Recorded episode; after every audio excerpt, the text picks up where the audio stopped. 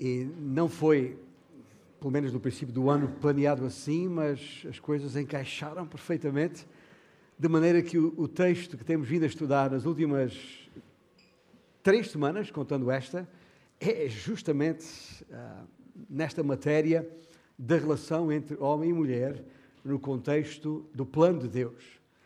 Um, se tem a sua Bíblia à mão, rapidamente, de volta à primeira epístola de Paulo a Timóteo, e ali no capítulo 2, uh, vamos reler o texto que temos vindo a estudar nas últimas semanas.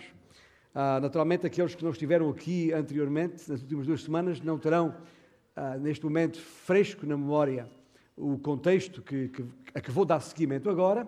Não obstante, quero lembrar a todos, também, porventura não sabe ou está esquecido, que uh, entrando no seu computador e no espaço uh, respectivo do seu browser, escrever ali mensagens.ibaporto.pt e voilá, tem todas as mensagens que aqui são apresentadas ao domingo ali para a vossa audição. Portanto, é fácil, está bem?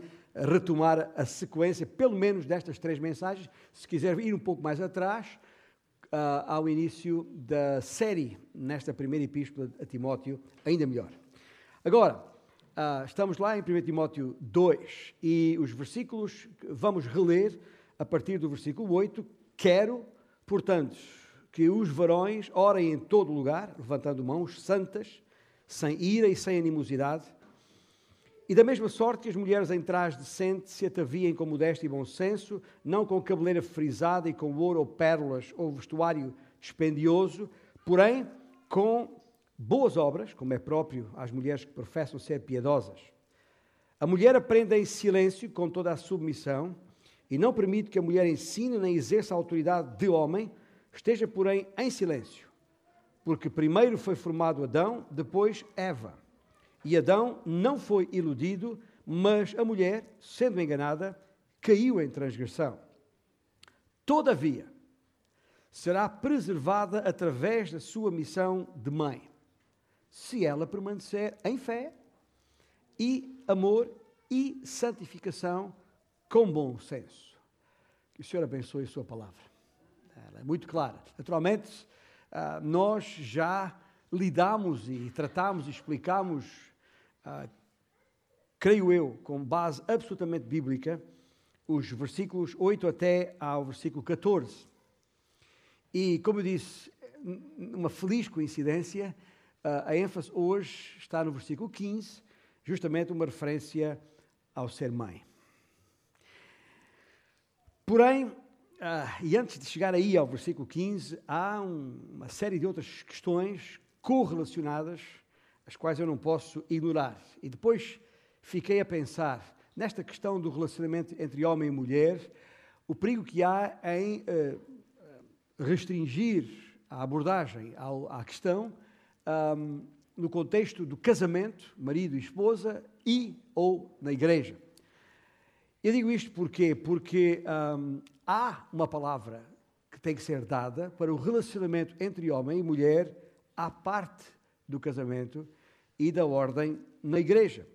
Porque o facto de, do significado de masculinidade e feminilidade, que são os termos que nós usamos por oposição à, à, à falácia criada no mundo, os conceitos de machismo e feminismo, que são ideia humana e não de Deus, a masculinidade e a feminilidade são conceitos pensados e introduzidos por Deus Dizia eu que o facto do significado de masculinidade e feminilidade ter a sua raiz na criação demonstra que é relevante para tudo na vida e não apenas no casamento e na igreja.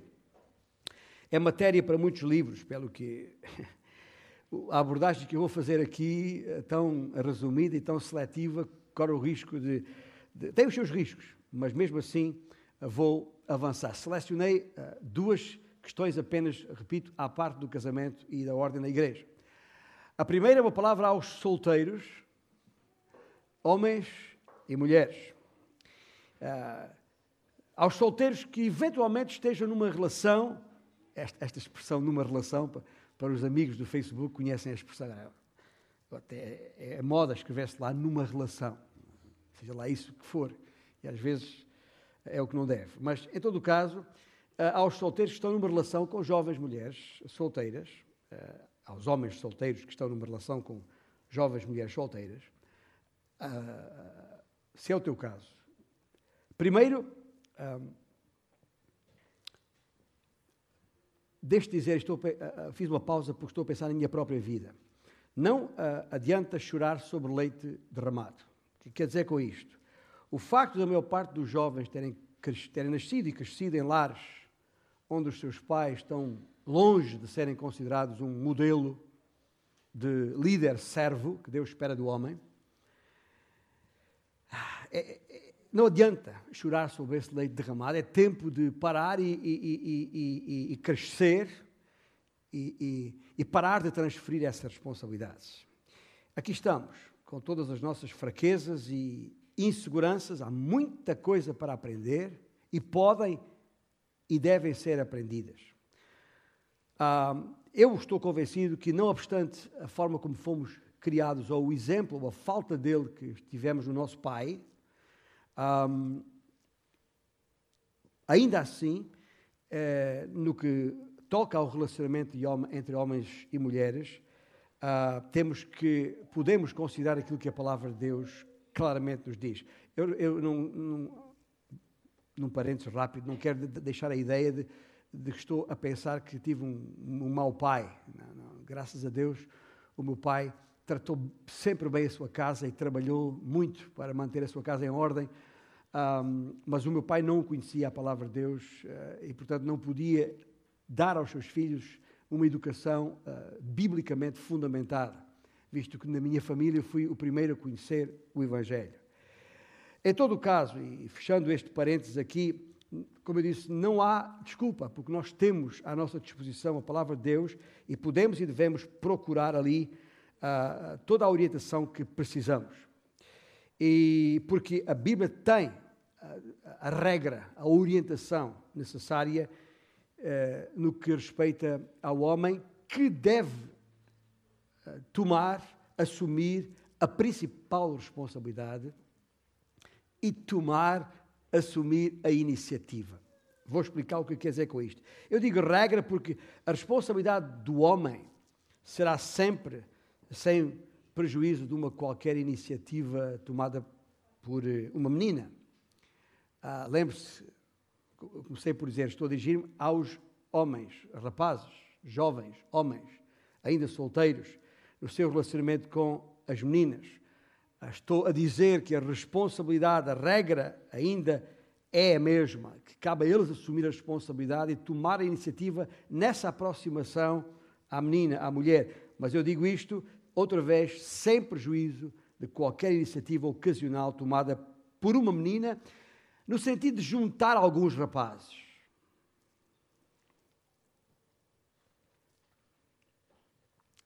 Não obstante, digo, e digo eh, plenamente convencido, que as meninas preferiam, preferem que fossem os rapazes a tomar essa iniciativa.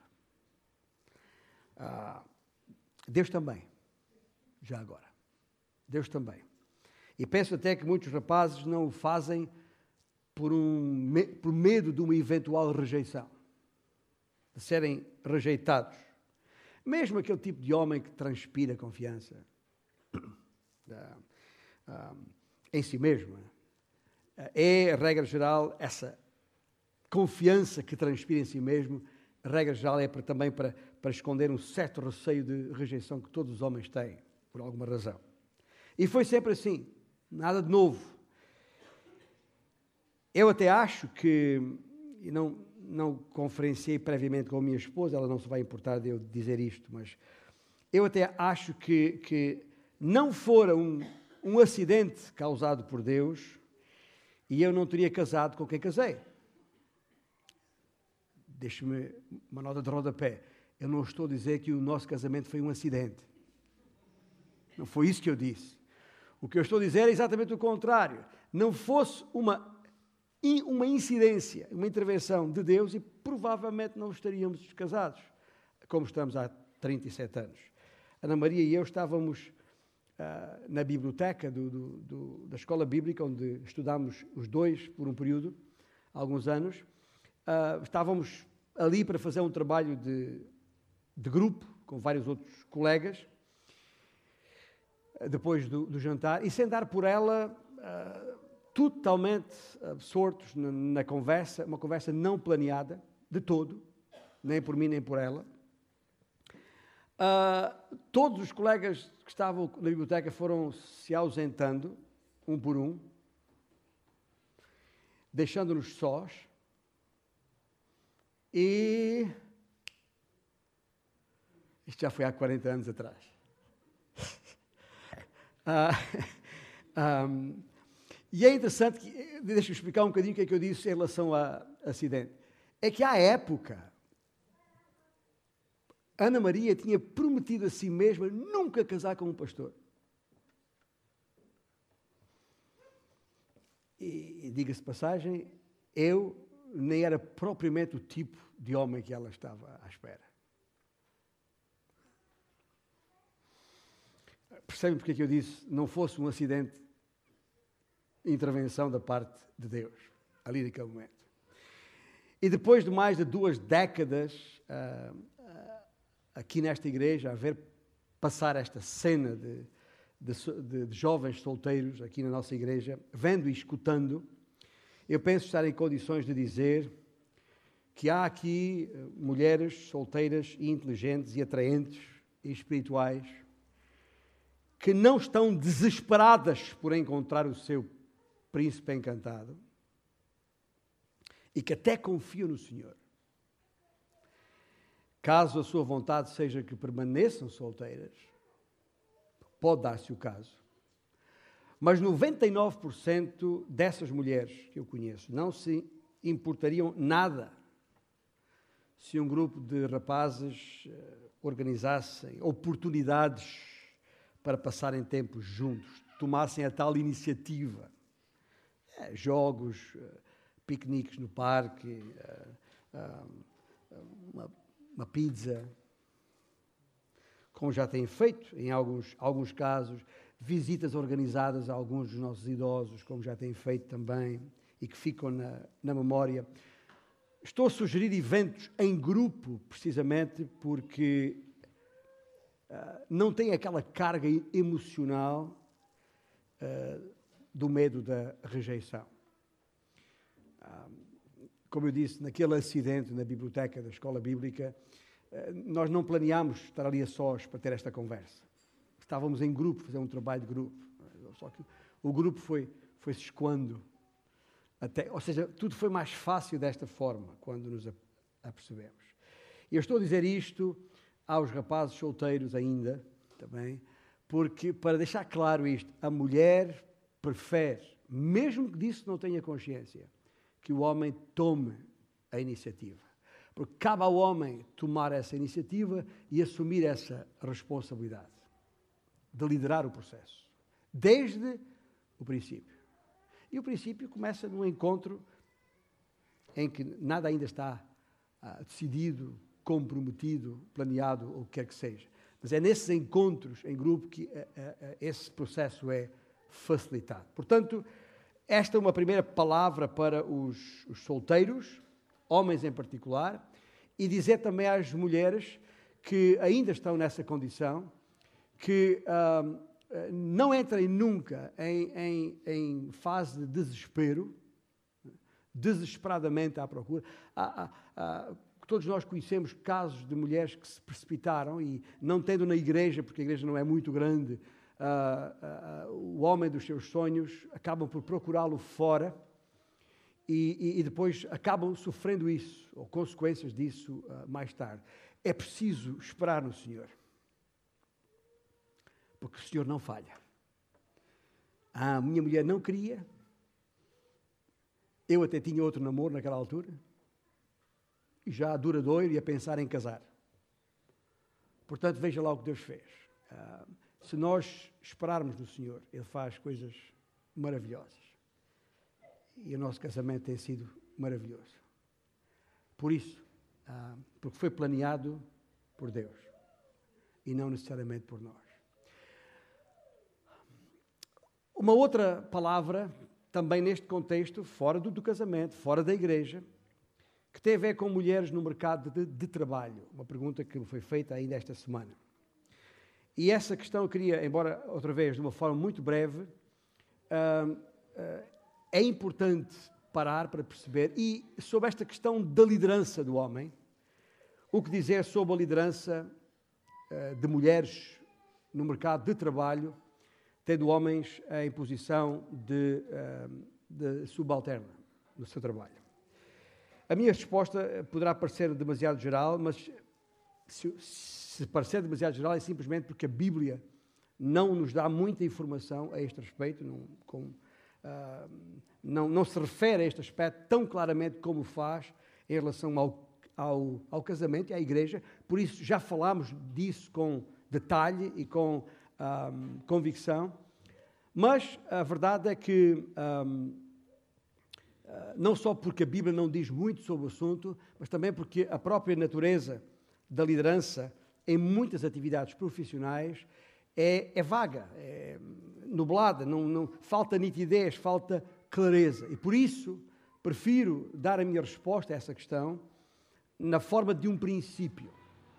E um princípio que depois será aplicado uh, consoante o caso em questão. Considero que a liderança pode ser medida em duas escalas, ou se quiserem, sequências.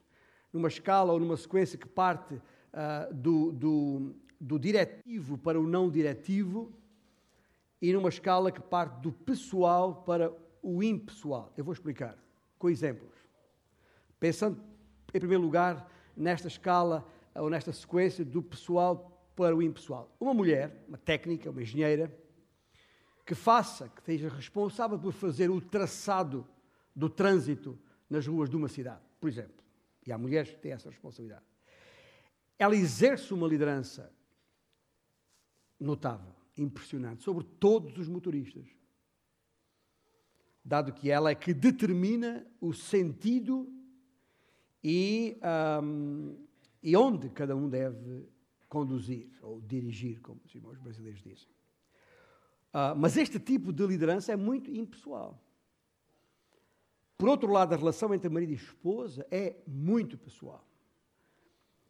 Toda a liderança encaixa alguns nesta escala, nesta sequência, uh, uh, entre o muito impessoal, ou seja, pouco contacto pessoal, e muito pessoal, ou seja, muito contacto pessoal na questão, de uma, de uma, na questão da escala diretivo-não diretivo. Por diretivo quer dizer que estabelece diretrizes.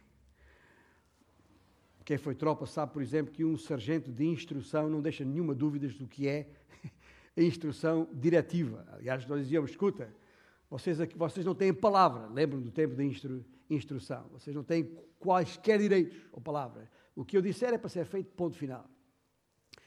Mas isso é um claro, talvez extremo, embora tenha razões militares para isso, exemplo de liderança tipo diretiva. É isto que é para ser feito, ponto final, não há discussão aqui. Enquanto uma liderança não diretiva é muito mais do tipo, e temos um exemplo bíblico, o caso de, de, de Abigail junto do, do, rei Davi, eh, quando tendo eh, da, da, intenção que Davi tinha de liquidar uh, o, o, Nabal. Que se quiser conferir a história depois em casa, está no capítulo 25 de primeiro, do primeiro livro de Samuel. Mas a, a, a Abigail aproximou-se do rei de Davi e eu não vou contar aqui a história, porque a maneira como ela fala, se expressa e, e se dirige e a argumentação usada, ela acabou por levar o rei Davi a tomar uma decisão completamente diferente daquela que ele tinha pensado tomar inicialmente. É uma, é uma relação de uma mulher para um homem, é o exercício de uma liderança, uh, neste caso, não diretiva. Eu sei que o povo brinca muito com estas coisas, há muitas anedotas, não é? Que é, pois, pois, o homem é a cabeça, mas a mulher é o pescoço, não é? Ou, ou frases do, do género que o homem tem sempre a última palavra. Sim, querida. Não é? frases assim deste, deste tipo que, e, e existem, mas não é nada disso. Isso, é, isso são, isso são um, um, um, distorções do conceito bíblico, da ideia base que está aqui uh, em si. Portanto, o princípio que eu estou a tentar estabelecer nesta situação é este. Quando o exercício de liderança de uma mulher sobre homens for pessoal, tem de ser não diretiva. E quando for diretiva, tem de ser impessoal. Este é o princípio. Eu vou repetir. Quando o exercício de liderança de uma mulher sobre homens for pessoal, tem de ser não diretivo.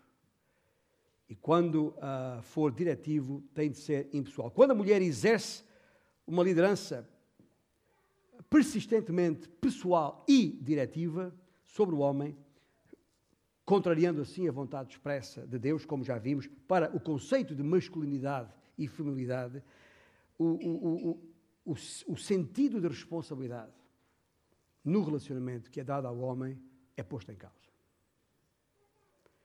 E o que está em causa todas as vezes que um homem e uma mulher interagem não é, é meramente de competência. Isso é, é, é muito naivo, é muita ingenuidade pensar assim. Porque há de facto mulheres mais competentes do, do que homens. Há de facto mulheres muito mais competentes em muitas áreas profissionais do que homens. Até às vezes no púlpito, eh, onde não deviam estar as mulheres, como já vimos antes pelo texto bíblico. Mas isso é outra história.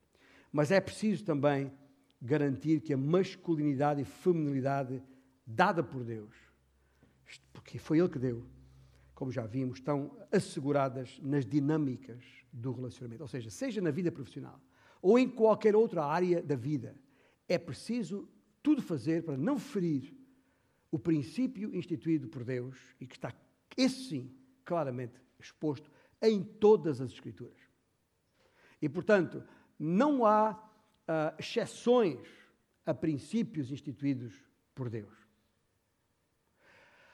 O que Deus, muitas vezes, Deus permite uh, situações que não eram propriamente da sua vontade. Mas quando isso acontece, está muito claro nas, nas, nas, Escrituras e o próprio Senhor Jesus explicou: por causa da dureza dos vossos corações. Não é essa a vontade de Deus. Percebem? E, portanto, é, é, é, e por isso temos situações que, não correspondendo exatamente ao princípio instituído por Deus, acaba por por vingar e de alguma maneira funcionar. Agora, ainda não cheguei ao versículo 15, mas, e, até porque tem, tem aqui mais um, um parênteses que, que eu também não queria deixar, apesar de ter feito uma referência muito rápida no domingo passado.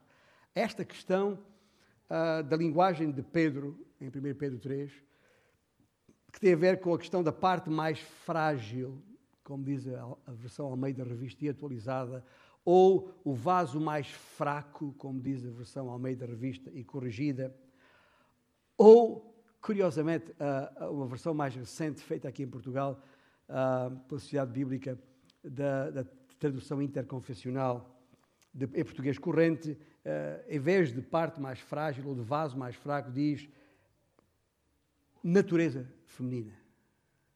Interessante. Mas vou voltar a abrir aqui um parênteses para melhor ainda clarificar as diferenças entre masculinidade e feminilidade.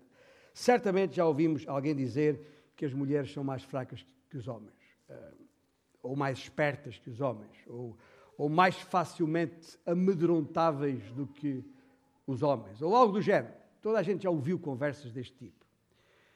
E, e, e, só há uma resposta possível para esse tipo de abordagens, tal como referi brevemente no passado domingo. E é a minha convicção. As mulheres são mais fracas em algumas coisas e os homens noutras. As mulheres são mais perspicazes numas coisas e os homens noutras. As mulheres amedrontam-se mais perante um certo tipo de situações, enquanto os homens se amedrontam perante outro tipo de situações.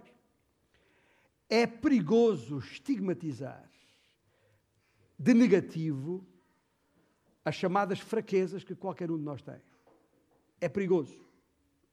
Porque a intenção de Deus, ouça bem, porque isto é que importa de facto. A intenção de Deus é que todas as chamadas fraquezas de um homem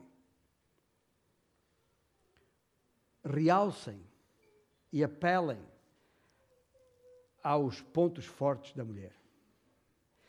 E que todas as fraquezas características da mulher apelem e sublinhem os pontos fortes dos homens. Eu, eu, tenho, eu tenho que dizer isto porque, uh, ainda que este versículo signifique que, o versículo 15, já está, já aliás, o versículo, um, o versículo, desculpa, em 1 Timóteo 2, estamos voltando, o versículo 14 diz: E Adão não foi iludido, mas a mulher, sendo iludida, caiu em transgressão. Ainda que este versículo, dizia eu, signifique que em algumas situações como essa, a mulher é caracteristicamente mais vulnerável ao engano, tal facto nada determina a respeito da qualidade ou valor da mulher, ou de ser mulher, bem como de ser homem. Aliás, escuta, os números das estatísticas não, não enganam. Pelo menos há seis vezes mais homens do que mulheres detidos por consumo de droga. Dez vezes mais homens são detidos por excesso de álcool do que mulheres. No mundo ocidental, porque as coisas noutro, noutras civilizações são diferentes. No mundo ocidental, 83% dos crimes graves, considerados graves pela, pela lei, são cometidos por homens a população prisional tem 25 vezes mais homens do que mulheres. Praticamente todas as violações do Brasil chama de estrupos, é? são perpetradas por homens. Estou a usar o verbo perpetrar propositadamente, que é forte. como eu disse, os, os, os, números não enganam, as estatísticas não enganam. E eu refiro isto para sublinhar que qualquer espírito de superioridade por parte de qualquer dos sexos é uma tolice total. E por isso machismos e feminismos constituem uma tolice plena. Homens e mulheres, tal como criados por Deus, são diferentes. E são diferentes em mil e uma maneiras. E é isto o que significa ser criado igual à imagem de Deus. Sabe o que é que isto quer dizer? Imagina quem trabalha nos computadores com, com os, os, o Excel ou, o Numbers, ou lá o que quer, que, que seja, habituado a pôr aquelas duas colunas do, do deve e haver, do, do forte e do fraco, do positivo e do negativo. Se imaginar duas colunas, está bem? Um, onde, onde vamos uh, uh, alistando o valor dos pontos fortes e o valor do, dos pontos fracos no homem e na, e na mulher. Uh, uh, e, e, depois vamos cá embaixo a ver o, o total, a soma, o valor é exatamente o mesmo. O valor é exatamente o mesmo. E se sobrepusermos as duas colunas, a do homem e da mulher, então ainda vamos perceber uma coisa muito mais linda verificaremos que a intenção de Deus foi sempre, a intenção perfeita de Deus foi sempre a complementação perfeita entre o homem e a mulher.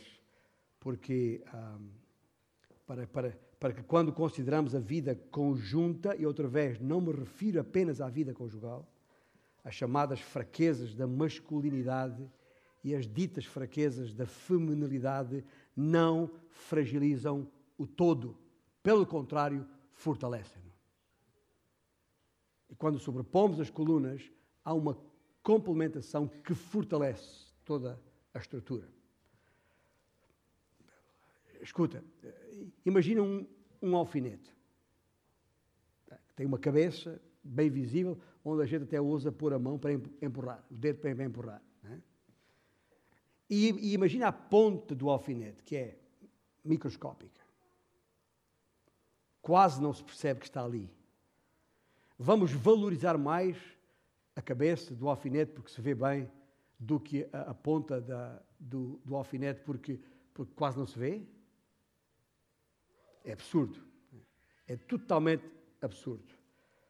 Porque sem essa ponta, ah, ah, ah, o alfinete não tinha razão de ser.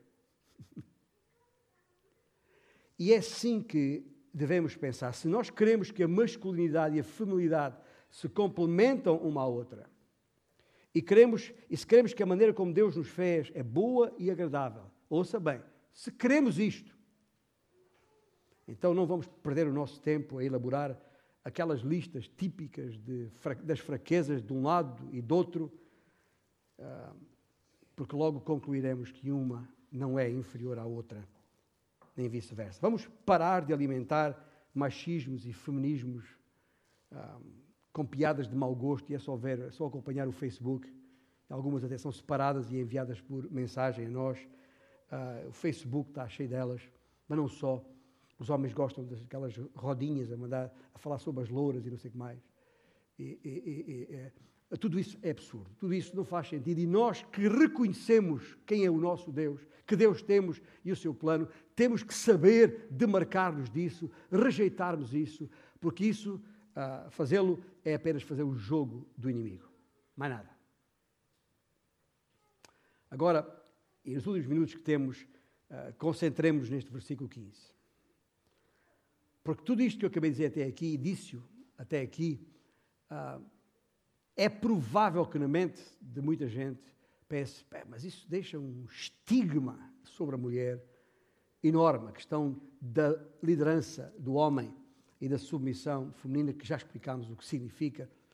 Mas, um, e algumas mulheres diriam, ah, eu gosto muito de Romanos capítulo 5, versículo 12, diz, por um homem entrou o pecado no mundo, né?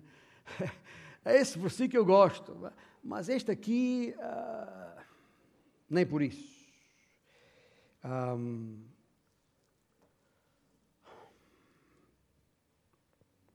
e é exatamente para evitar esse problema é exatamente para acabar com esse estigma que este versículo 15 está aqui, que eu vou reler. Todavia,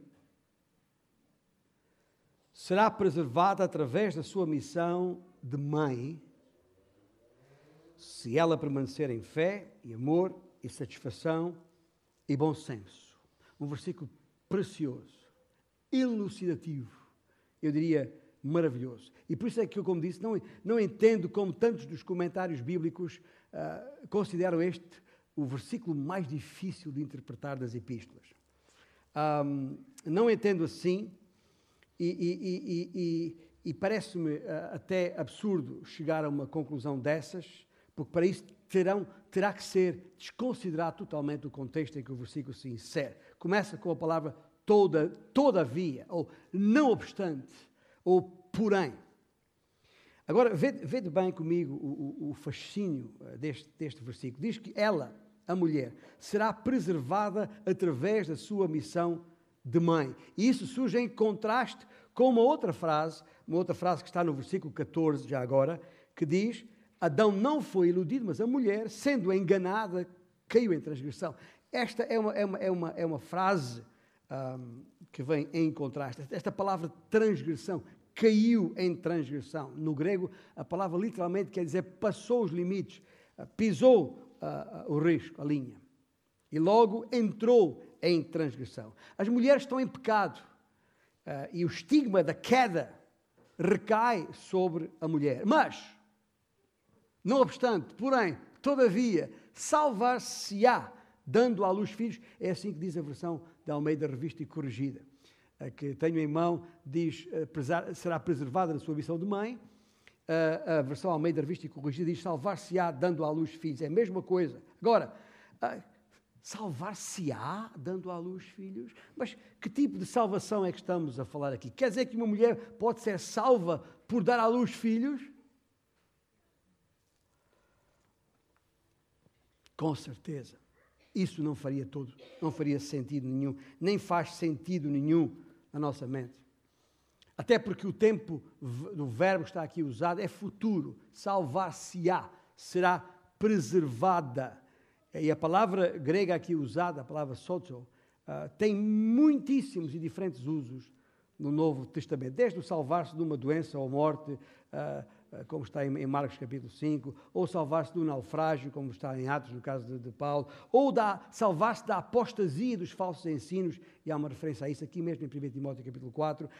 A palavra é usada nesse sentido também aqui. Portanto, além disso, todos nós conhecemos e sabemos muito bem que uh, mulheres que têm dado à luz, mas nunca nasceram de novo. Portanto, obviamente, a salvação que está aqui a falar não tem nada a ver com salvação da alma. Até porque, se assim fosse, a salvação seria por obras e não pela graça, logicamente. É? Ah, era, era lindo, né? Quanto, quanto, mais filhos, mais perto do céu. Ah, e, e, obviamente, uma heresia pensar dessa forma. O tempo futuro eh, que está na, na, numa versão e noutra, prova que esta não pode ser uma referência a Eva, em particular. Alguns gostariam de pensar que se refere a Eva, pelos filhos que ela deu à luz, mas, mas, mas não, é futuro, salvar-se-á. Para além disso, o ela, o pronome ela que está no versículo 15, se ela permanecer em fé, já tem um sentido completamente diferente do anterior, porque tem o um sentido genérico, refere-se à mulher no seu sentido abrangente. A mulher e não uma mulher em particular.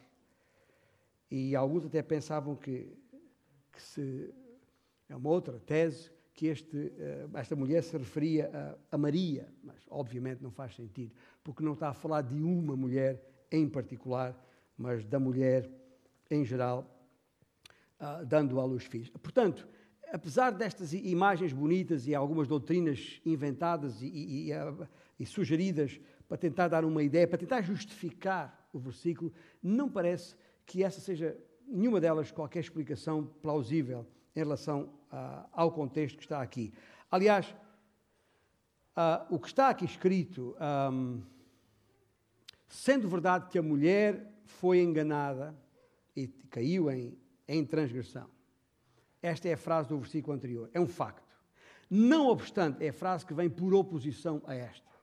E, portanto, se vem por oposição a esta, tem que ser entendida como tal. E quando a frase vem em oposição, o ela já, elas, na verdade, está a dizer que elas, as mulheres, serão preservadas na sua missão de mães, se elas eh, eh, continuarem em fé, amor, eh, etc. Portanto, o ela aqui refere-se à mulher em geral. Agora, o que é que ele está a dizer com, com, isso? Que todas as mulheres então se salvarão ao dar luz, ao dar à luz filhos? Ah, mas como é que isso seria possível? Já o disse que, que de todo, ah, que tipo de frase poderia ser entendida aqui? Bem, é claro, e isso está arrumado à questão, não está a referir-se de salvação do pecado. Até pelo contexto, outra vez. Mas notai bem, diz que porque a palavra preservada pode ser traduzida por libertadas. É uma das traduções possíveis para a palavra preservada ou salva. Ou, ou seja, significa libertadas de algo e não uh, uh, uh, que não o pecado. Ou seja, está a dizer aqui que todas as mulheres serão libertadas ao dar à luz filhos. Libertadas do quê? Vamos pegar nesta palavra como uma tradução possível. Ao dar à luz filhos, todas as mulheres são libertadas do estigma de terem causado a queda da raça humana. É isso que está aqui em causa. Por outras palavras, tendo sido as mulheres que conduziram, que levaram à queda, é um facto, mas não é menos facto que a graça maravilhosa de Deus veio para as libertar desse estigma pela sua missão de mãe. O que, que, que isto quer, quer dizer? Ouça com atenção. Elas poderão ter causado a, a queda da raça humana ao pisar o risco, ao transgredir, ao sair fora daquilo que era o plano de Deus mas agora foi dada a elas, à mulher, às mulheres, a responsabilidade de criarem uma semente santa. Uma santa descendência. Os irmãos estão a perceber o que está aqui escrito. E é porque aqui reside o equilíbrio. É isso que faz a diferença. Não se trata da salvação da alma, nem de nascimento espiritual, mas da libertação da mulher de uma condição de permanente subalternização, estigmatizada pelo, pelo sucedido no Jardim do Éden. E é isso que deve ser celebrado no Dia das, das Mães, como hoje. É isso que deve ser referido. São libertadas de serem permanentemente tidas como frágeis, fracas, enganáveis e insubordinadas. É disso que elas são libertadas. É disso que elas são salvas. Já imaginaram o que seria caso fossem os homens a ter os filhos? Não estou a referir à questão física. E todo o contributo da mulher para a raça humana se resumisse à queda?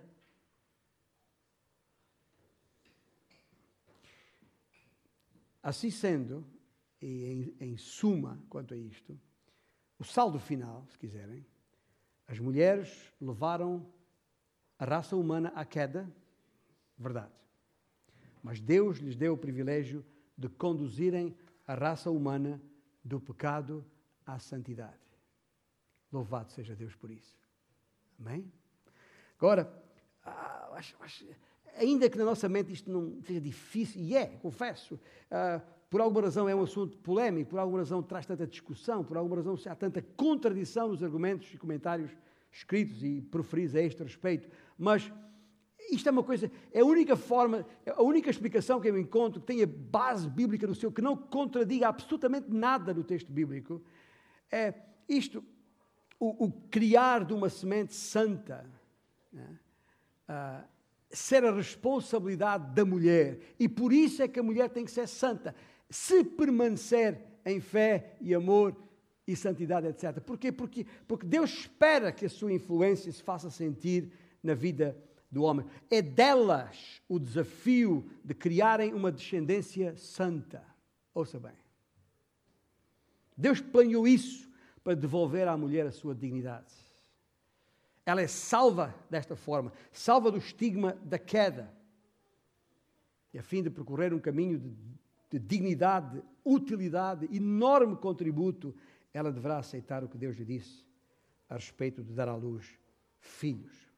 Portanto, em geral, o principal papel designado para a mulher é a maternidade, sem dúvida nenhuma. Agora, isso não quer dizer, isso não significa que todas as mulheres serão mães. Obviamente não. Deus até uh, decidiu que algumas seriam estéreis, certo? E, e, e, de acordo com o texto bíblico em 1 Coríntios 7, que poderá conferir depois, até uh, se a mulher quiser permanecer solteira, permaneça. Em algumas situações, o celibato é até aconselhável. Mas, como regra geral, uh, uh, tal como o casamento é, deve ser a regra geral, uh, Pedro chama-lhe a graça da vida. A graça de vida. Assim, a maternidade é o que reverte o estigma das mulheres e lhes permite devolver à sociedade uma semente santa que, num certo sentido real, inverte a maldição de que ela foi tão responsável. As dores de parto foram a punição pelo seu pecado, mas o resultado de dar à luz filhos é a libertação, não do pecado, mas do estigma desse pecado. É assim o nosso Deus. É um Deus maravilhoso. E é aquela dor do dar à luz filhos uh, que ela, porque ela passa, lembra constantemente do seu pecado.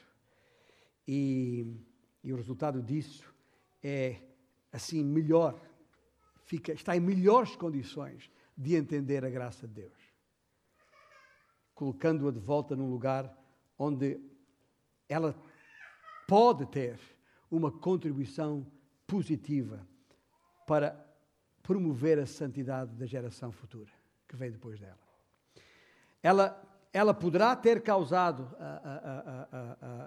ou ter levado uma geração a mergulhar no pecado.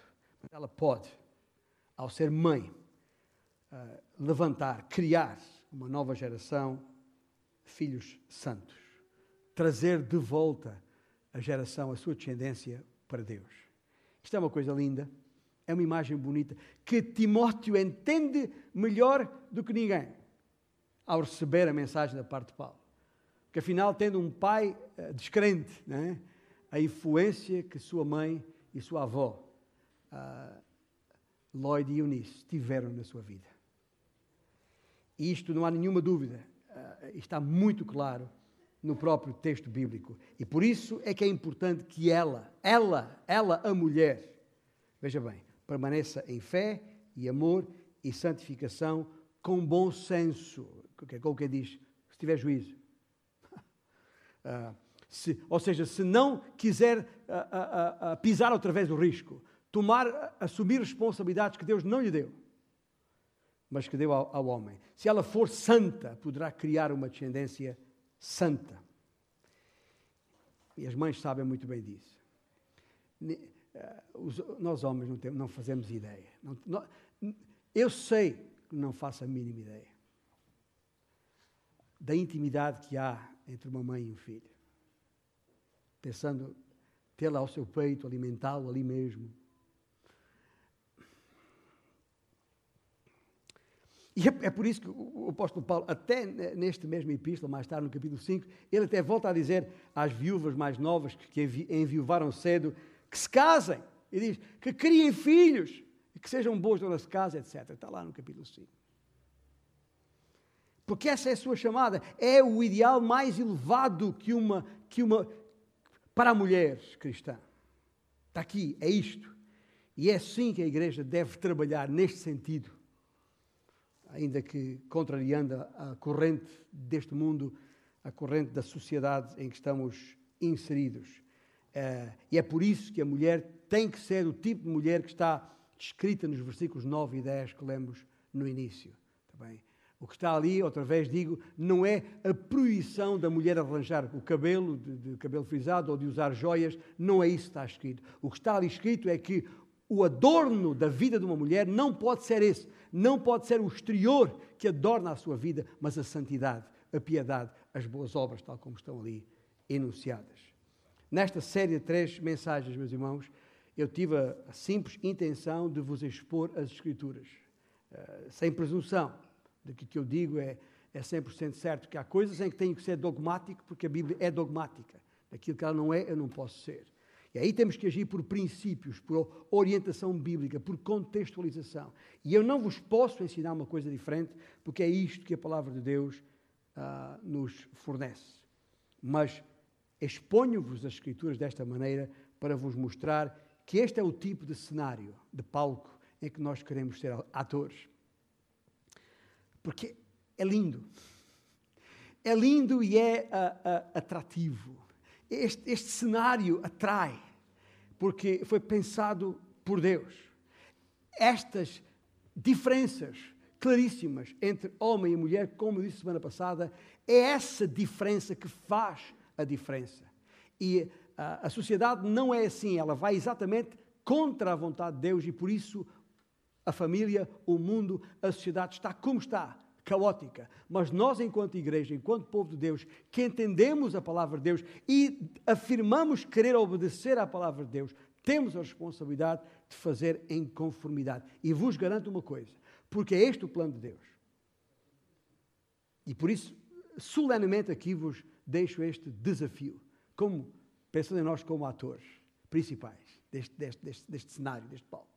Que peguemos no guião escrito por Deus e não pelo guião escrito por homens.